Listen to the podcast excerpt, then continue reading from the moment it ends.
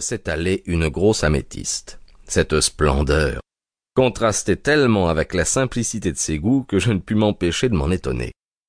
Ah, me dit-il, j'oubliais que je ne vous avais pas vu depuis plusieurs semaines. C'est un petit souvenir que m'a envoyé le roi de Bohême pour me remercier des services que je lui ai rendus à propos d'Irène Adler. Et cette bague demandai-je en désignant un brillant magnifique qui scintillait à son doigt. Elle m'a été donnée par la famille régnante de Hollande, mais l'affaire qui m'a valu cette récompense était délicate.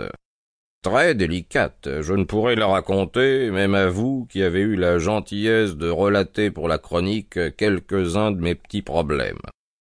En avez-vous un sur le chantier en ce moment? demandai-je avec curiosité. Une douzaine, mais sans intérêt. Ils sont importants, vous comprenez, mais nullement intéressants. Savez-vous ce que j'ai découvert? Eh bien que c'est généralement dans les affaires peu importantes que l'observation peut le mieux se déployer, ainsi que cette vivacité dans l'analyse des causes et des effets qui donne à une enquête tout son piment. Les plus grands crimes sont les plus simples, car plus grand est le crime, et mieux le mobile apparaît. C'est la règle.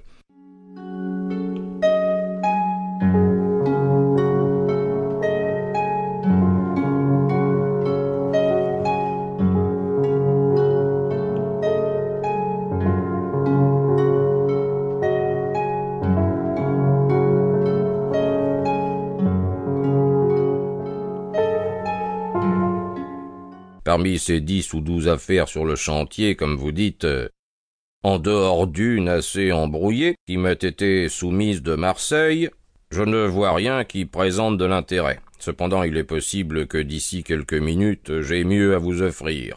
Car ou je me trompe fort, ou voici une cliente. Il s'était levé de son fauteuil et était allé se poster derrière le store pour plonger son regard dans la rue morne et incolore. Penché par-dessus son épaule, j'aperçus sur le trottoir d'en face une forte femme qui s'était arrêtée. Un lourd boa pendait à son cou. Elle était coiffée d'un chapeau à large bord, piqué d'une grande plume rouge, qu'elle portait sur l'oreille selon la mode qu'avait coquettement lancée la duchesse de Devonshire. À l'abri de ce dé imposant, elle risquait des coups d'œil hésitants, énervés vers nos fenêtres. Son corps oscillait d'avant en arrière et d'arrière en avant. Ses doigts tripotaient les boutons de ses gants. Tout à coup, comme si elle se jetait à l'eau, elle traversa la rue en courant, et un coup de sonnette retentit.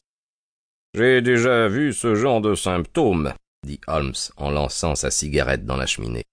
Oscillation sur le trottoir, cela signifie toujours affaire de cœur. Elle aimerait être conseillée, mais elle se demande si cette affaire n'est pas trop délicate pour être communiquée à quelqu'un. Et même à ce point, nous pouvons opérer encore une discrimination. Quand une femme a été gravement bafouée par un homme, elle n'oscille plus. Le symptôme habituel est un cordon de sonnette cassé. Pour ce cas-ci, nous pouvons supposer qu'il s'agit d'une affaire d'amour, mais que la dame est moins en colère qu'embarrassée ou affligée. On frappa à la porte, et le groom annonça mademoiselle Marie Sutherland. La visiteuse surgit derrière la petite silhouette noire comme un navire marchand aux voiles gonflées derrière un minuscule bateau pilote. Sherlock Holmes l'accueillit avec l'aisance et la courtoisie qu'il savait pousser jusqu'au raffinement.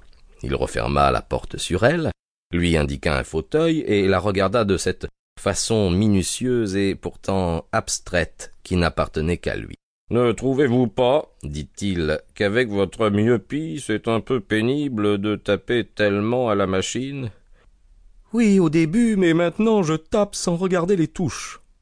Elle avait répondu sans réaliser la portée exacte des paroles de Sherlock Holmes.